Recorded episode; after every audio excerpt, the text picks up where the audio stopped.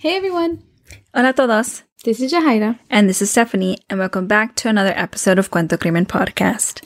Today's episode is a tad bit different than the typical cases that we cover on here. Yeah, just a bit different. This case deals with postpartum depression, and it's one of those cases that just sticks with you. Um, but we thought that it would be important to speak up on mental health issues, and also given that this was a requested case. Mm-hmm. We just also always want to remind you all how important self care is. And even more importantly, that we should always speak up whenever we see signs of, you know, not feeling ourselves, not feeling okay. Like it's totally normal, just as long as we are able to speak up. Mm-hmm. Hoy vamos a hablar sobre Sandra Chico, una madre de 28 años who was struggling to be in a good state of mind. Y antes de empezar, queremos dar una advertencia porque vamos a hablar de temas sensibles uh, in this podcast, you know, we do talk about sensitive topics for anyone that's new here, so just a heads up. Mm -hmm. Y también queremos decir que hablamos de estos casos con todo respeto a la familia y víctimas. Okay, let's begin.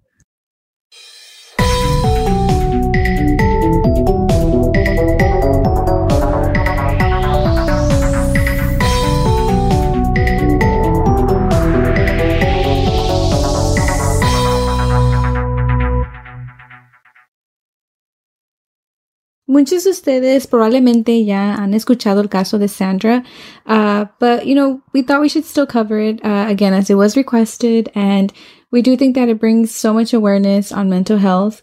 Um, and if you haven't heard of Sandra's case, well, please keep in mind that this is a very tragic uh, case and it does involve children. Mm -hmm.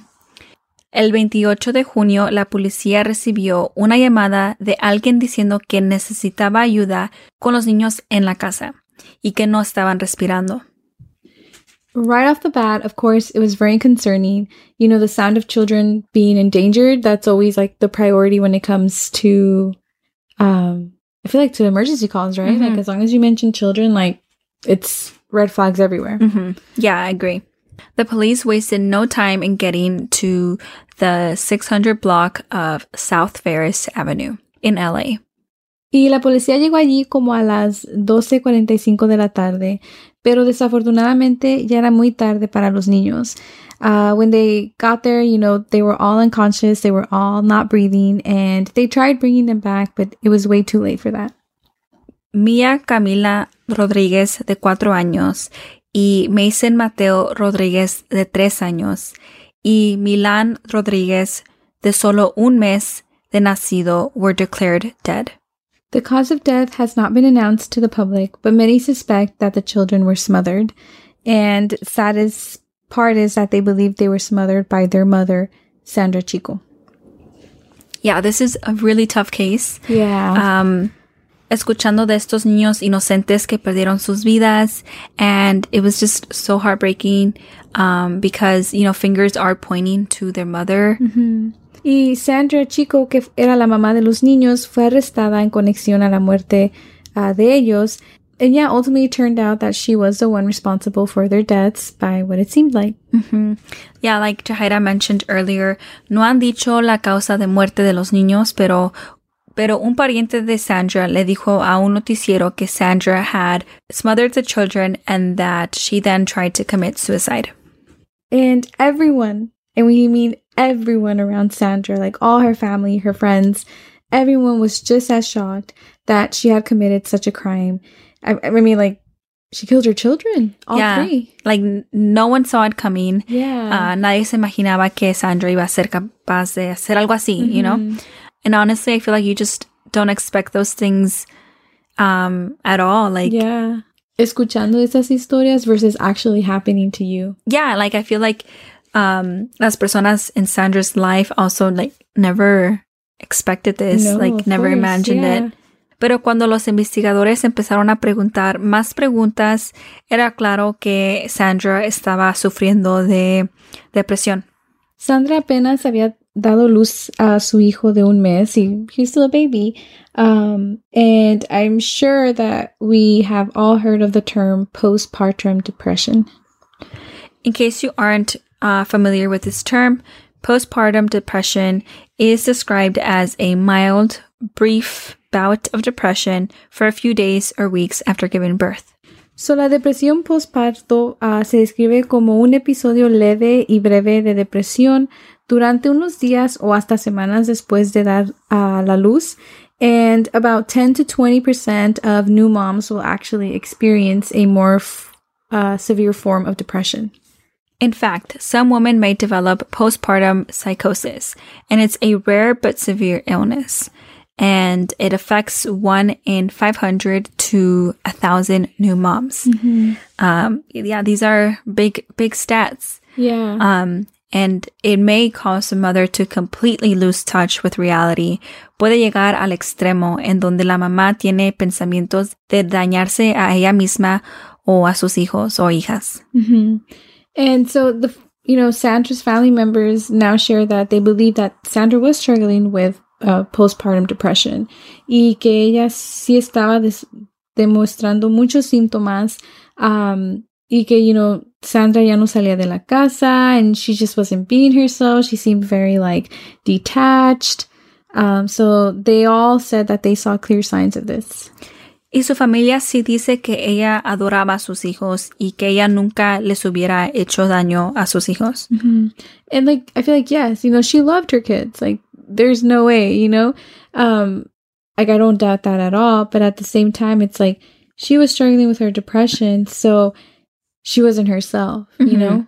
And, and it's also like one of those, um, well, it's just like one of those things that, you know, because it's mental, like it deals with the mind, like you don't really see it as clear as a broken arm. Oh, you know? yeah. Yeah. And so her parents made a comment saying that she also is a victim of her illness, which is depression. And I think a lot of the times, especially in the Latinx community, mental health isn't taken the same as like a, you know, like you were saying, a broken arm. Because like, again, you can see a broken arm physically, like you can see it. Um, but with a mental health issue, like that's not physical. It's, you know, on inside internally. so you can't see that. And then I feel like also there's a lot of people who are very skeptical of it. Yeah, they like, think just it's not don't real. Believe it. Yeah, Mhm. and like I don't know. I just want to say like depression is real, and obviously like we are not justifying what Sandra did at all. Um, but you know this does show how a lot of people need help, uh, but they struggle to speak up. Like si Sandra ya llevaba tiempo que you know no se sentía como ella misma, and like the fact that some family members were able to see that, like. I feel like there's clear signs there. Yeah, I always say that we can always learn something from a case. Mm-hmm. And in here, it's like noticing mental health issues as a real issue and like speaking up Mhm. about it Yeah. as like the person who's experiencing that and also as a person who's like seeing that in a family member. exactly. Yeah. So yeah, it's a very heartbreaking and tragic case. Sandra hasn't been sentenced yet, but she is still in police custody with a $2 million bail. It's a really, really high bail. Um, las autoridades dicen que ella no ha dicho nada sobre el incidente. She kind of went mute on everyone, hasn't really spoken or said much. Um, and, you know, they do describe her as dazed and just spaced out. Mm-hmm. Um, nomás ella sabe lo que siente, you know? Yeah. And I think it was very polite that her family is, you know, sympathetic Mhm. about the depression. And they even asked the public to not judge her and to keep all negative thoughts to themselves. Yeah. Um, because they're going through a lot, you know, they, they lost Sandra because, you know, obviously she's in custody yeah. and they lost like three beautiful kids. yeah. The, the family's going through a lot. And then just also like accepting the fact that Sandra was capable of doing Mhm. this. You know, it's a lot. Yeah, it's a lot to take in. And I do respect them though for speaking up and, you know, asking the public to keep all opinions to themselves. Um, because yeah, it's it's it's definitely a hard situation to be in. Y, you know, escuchando a la gente insultar a tu hija must be pretty difficult. Yeah. Must When you're hard. like, when you're also mourning. The Three loss deaths, of- you yeah, and just processing everything, you know. Mhm. So So again, this case is very tragic and it talks about very serious topics. We do want to include a national helpline. It is the Substance Abuse and Mental Health Services Administration. You can call the phone number 1-800-662-4357. El número que Steph acaba de decir es a hotline um, para las personas que, you know, sienten que necesitan ayuda y el número es 1-800-662-4357. We know that this case is different from the ones we typically cover here on Cuento Crimen, but because it was requested, we did want to include it. And, um, and yeah, so if you do have any requests, we will cover it. Um, you can send us a DM on our Instagram that is at Cuento Crimen Podcast or on Twitter, which is at Cuento Crimen Pod. Um, and muchas gracias por escuchar este episodio and we'll see y'all next week.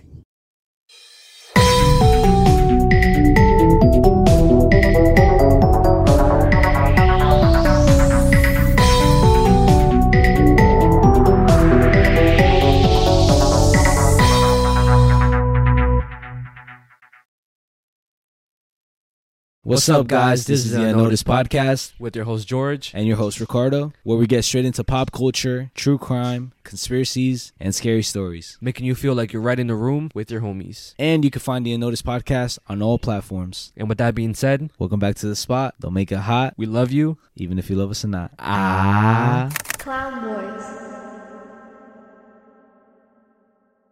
It is Ryan here, and I have a question for you. What do you do when you win? Like, are you a fist pumper? A woohooer, a hand clapper, a high fiver. I kind of like the high five, but if you want to hone in on those winning moves, check out Chumba Casino. At ChumbaCasino.com, choose from hundreds of social casino style games for your chance to redeem serious cash prizes. There are new game releases weekly, plus free daily bonuses. So don't wait. Start having the most fun ever at ChumbaCasino.com. No purchase necessary. Group. Void were prohibited by law. See terms and conditions. 18 plus.